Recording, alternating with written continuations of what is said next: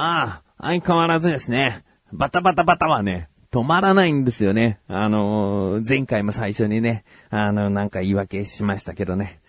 我が家はバタバタしてるんですけど、でも、あのー今落ち着いてきた。ちょっとだけ落ち着いてきたので、ええあの前回ほどの、その、なんか自分の中での慌ただしさっていうのはね、ないんですが、うーん、なんかね、僕今ダイエットしてます。あの11月になって、1ヶ月間でもう7キロ近く落として、体重を、目標体重を66キロ台にすると。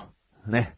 えー、いうことで、今、まあ、1週間以上経ちましたね。えー、この配信分が11日ということで、まあ、2週間と、1週間と2週間の間ぐらいですね。えー、なのでですね、今のところの体重はですね、とりあえず最軽値になりました。えー、70、71.2かなうん。えー、71.6が確か前の最軽値だったと思うんで、えー、痩せてきてはいるんですけれどもね、このダイエット果たして食事制限なのかっていうね、自分でちょっと疑っちゃうんだよね。あのーバタバタして忙しい忙しい。もうね、疲労ダイエットなんじゃないかと。うーん、あの髪の毛もね、気持ち、気持ちじゃないや、もう薄くなってきました。一気に。うーん、もうその髪の毛も抜けて減量できてるっていう部分もあんのかな。えーん、それほどですね、ちょっとその体重は何によって減ら、減っているのか。えー、今日のね、あの、ちゃんと言う、ちゃんと言おうでも、今日のお昼ね、グラタン食べちゃいましたからね。うーん、あの、グラタンはね、炭水化物、糖分入ってますからね。あの、あんまりダイエットには良くないですよ。でもお昼食べました。夜は、唐揚げは食べましたけれども、基本やっぱり少なめっていう、かなりの少なめ、抑えるということはしているので、このように体重はどんどん減ってはいるんですけどね。うん、それよりもやっぱり疲労で、体重が消費、体重が消費、脂肪が消費、あまあ体重が軽くなってきてるんじゃないかなっていうことは思ってますね。うーん、まあ、まあまあ、あの、すべてはですね、すべては今年中には終わるんじゃないかとも思っているので、うーん、それをね、お伝えできる時が来たらね、ちゃんとそれは言うよ、この番組で。うん、やっぱこのね、番組を聞いてくださっている方にはね、えー日記的な番組なので、お届けしていきたいと思っています。ということで、うん、思ったより今、食欲はない、大丈夫、やったと思っている自分がお送りします。菊池のなだらか向上心。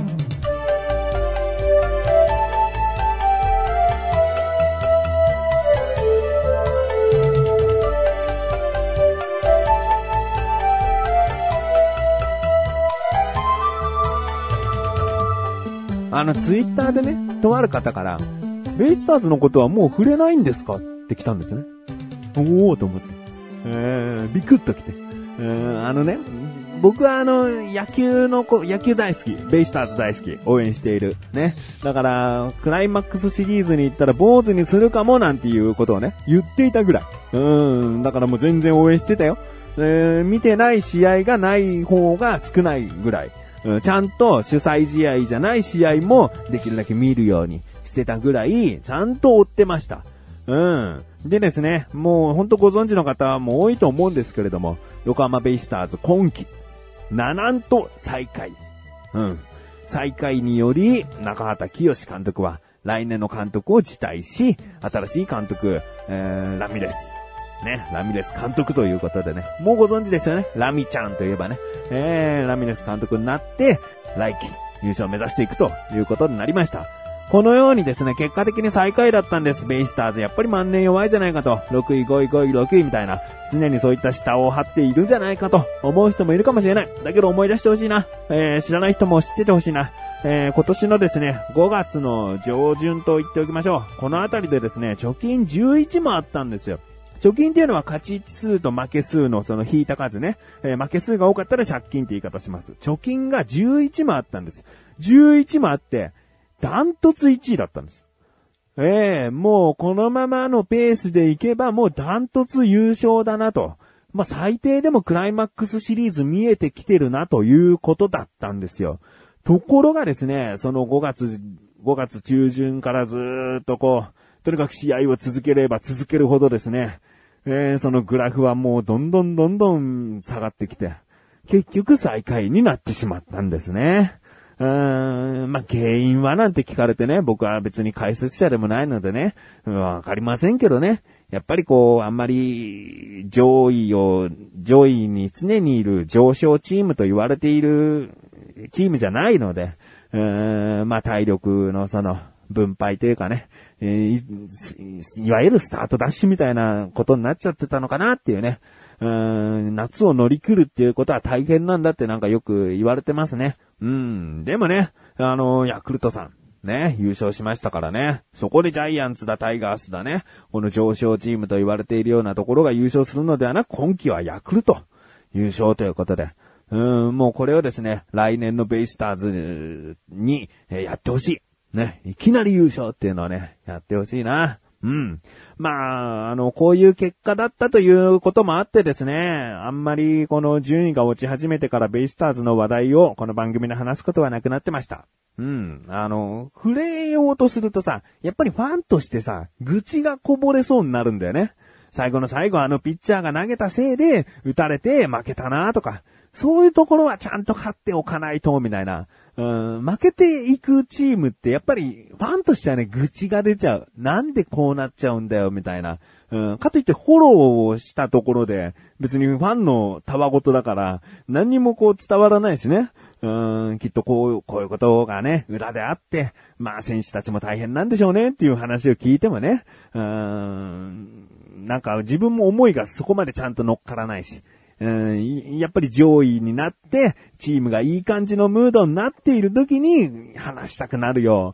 うん、あの時のあの選手のね、逆転のホームランは最高だったんだよ、みたいな。そういう話はしたいもん。うーん、でもちょっと少なかった。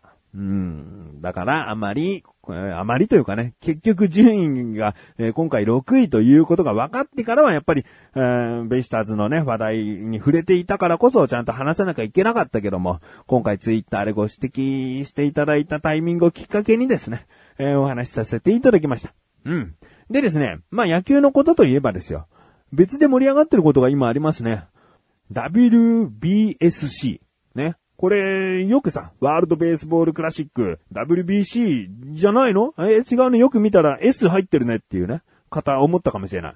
うん。で、日本ではですね、プレミア12っていう言い方をしてますよね。これ WBC と何が違うのと。WBC は、えー4年に1回かな？うーん、っていうオリンピックに合わせたペースでやることだから、まだなんですよね。実際 WBC が行われるのは再来年かなうん、2017年になるので、WBSC って何？って思う方本当に多いと思う。いきなりテレビで結構話題になって取り上げられてね、えー侍ジャパンだっつって、えーもうなの？って思った方いたかもしれない。でもこのプレミア12っていうのがポイントで、全く違う大会っていうことなんですね。これはですね、世界野球ランキングっていうのがあって、その上位12カ国で試合をしてナンバーワン決めましょうよっていう、選ばれた12チームの、え世界戦みたいな、世界野球みたいなイベントなんですね。で、この世界ランキングっていうのは2014年に発表されているんですけれども、この最新ランキングで1位なのが、我が日本だけなんですよ。ね。素晴らしいですよね。やっぱり WBC を2連覇した経歴がありますからね。えー、そしてちなみにですが女子も1位ですよ。だからね、野球というスポーツはね、日本は本当に胸を張って誇れるスポーツなんですよ。ね国技こそ相撲かもしれませんが、テレビつけてよくやっているスポーツといえば何ですか？ね。サッカー、バレー、ね。フィギュアスケート。さ、まあ、確かに最近はいろいろあったかもしれないが、僕らが小さい頃なんかもうしょっちゅう野球しかやってませんでしたよ。ね。それほどやっぱり日本はね、野球に対して頑張ってきてるなと思います。うん。でですね、この WBSC というのは上位、ランキング上位12カ国が、えー戦うということなので、日本はもう1位で、えー招待されて参加しているということです。これはですね、国際野球連盟が、うーんずっとね、考えたイベントらしいです。WBC を考えたのももちろん国際野球連盟なんですけれども、今オリンピックでプロ野球というのは入ってないんですよね。だからこのオリンピックからの資金とかそういうものがなくなってですね、国際野球連盟はこう財政難らしいんですよ。で、WBC をやったもののね、えー、メジャーリーグからお金も支援受ける、受けて、じゃあこういうことをやってくれって WBC をやったけれども、まだお金足りないみたいなことなのかな？うん、だから WBSC というのを作ってですね、えプレミア12というのを作って、今や、行われているわけです。うん。で、収録している現在ですね、韓国に見事圧勝しましてですね、今のところ1勝中と。負けてはいないという状態でございます。うーん、どうすかね。やっぱり日本強いなっていうのはね、すごく感じますね。その、国際試合となると、リーグ戦とは違って、やっぱり一試合一試合をどうしてももう、勝たなきゃいけないという。一試合一試合を全力でいかなきゃいけないというところがね、魅力的だなと、思ってね、僕も試合結果を気にしております。特にですね、横浜 DNA ベイスターズからは筒香義友選手とですね、山崎康明選手、ね、この二人が参加している、選ばれたメンバーになっているということなんですよ。もう、筒香選手といえば結構知ってる人は知ってると思いますがね、ホームランバッター、そして、えー、打ち分けることもできる、総合打力が長けている選手ですね。そしてね、山崎選手に注目していただきたいな。聞いたことないよと思う方はね、今年野球見てなきゃ、そりゃ、そりゃね、知らないと思う。だって今年からの選手だから。新人ですから。えー、あの、新人最多セーブ記録をですね、塗り替えた人なんですよ。うん。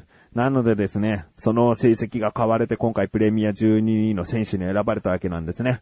もしかしたらこの回が配信されてる頃には試合に出たかもしれませんけれどもね、やっぱりこう9回の抑えのピッチャーとしてですね、えー、活躍しているんじゃないかなと思います。うん。なのでこの二人の選手に注目しつつ、この WBSC プレミア12というね、ものを今は楽しんでおります。えー、もちろんね、ベイスターズは来年頑張ってほしいと思っておりますので、また野球が始まったら最初のうちはね、えー、一回は、こう、ベイスターズ今年はこうこうこうで、えー、こういう期待が持てるっていう話はね、したいと思います。帰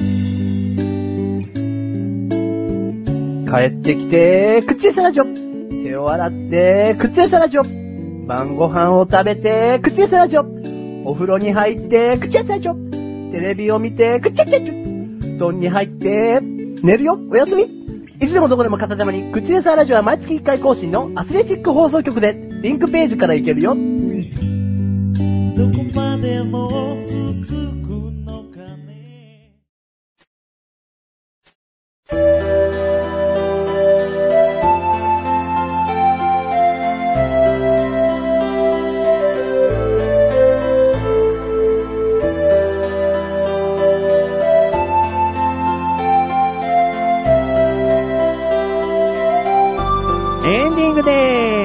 そしてすぐお知らせです。このなだらかご女子が配信されたと同時に更新されました。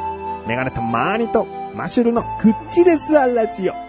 ね。月1配信ですが、この度更新されました。えー、今回のクッチレスアラジオ。もうクッチレスアラジオから聞いてこの番組聞いてる方は、こういうことでしたねって思うかもしれない。えー、結構ね、一大決心つってね、マシルが最初に言って始まってますからね。さあ、何が一大決心なのか。ね、最初の方で一大決心のしたことは何なのかわかりますよ。わかりますけども、終わりの終わりに、一大決心。ね、一大決心で始まり、一大決心で終わる回になっております。さあ何が行われているのか。大体ですね、もう、ここのなだらかを先に聞いてくださっている方にはネタバレみたいな感じで言うことは多いんですけれども、今回は言いません。あの、クッチレサーラジオで何が話されているのか気になるという方はぜひ聞いていただきたいです。えー、最後まで、ね、聞いていただきたい。相変わらずね、中身は、な、中身はね、一つ言えるのは、緊急特番でもあります。えー、緊急特番じゃないんだけど、特番じゃないんだけど、緊急スペシャルではあります。うん。あの、マシュル、何々の危機みたいなね。えー、そこももう今回伏せる。で、比較的笑いの少ない回です。真面目な話っていうかね、こういう人がいるから自分はこうしよう、こういう人がいるから自分はこうしないみたいな、そういうところをね、なんかこう、聞いている方々それぞれに何かを感じ取ってほしいなと思うね。うん、そのためになんか自分はあまりこう、討論をしなかったかな。うん、マシルとね。うん、あの、ちょっと控えめにしました。うん。気になるという方、ね、すべてやっぱ気になるでしょ？聞いてくださいね。ということで、なんとなくご乗車は毎週水曜日更新です。それではまた次回、お会いいたい菊池勝利さんメガネと周りと周りをお疲れ様です。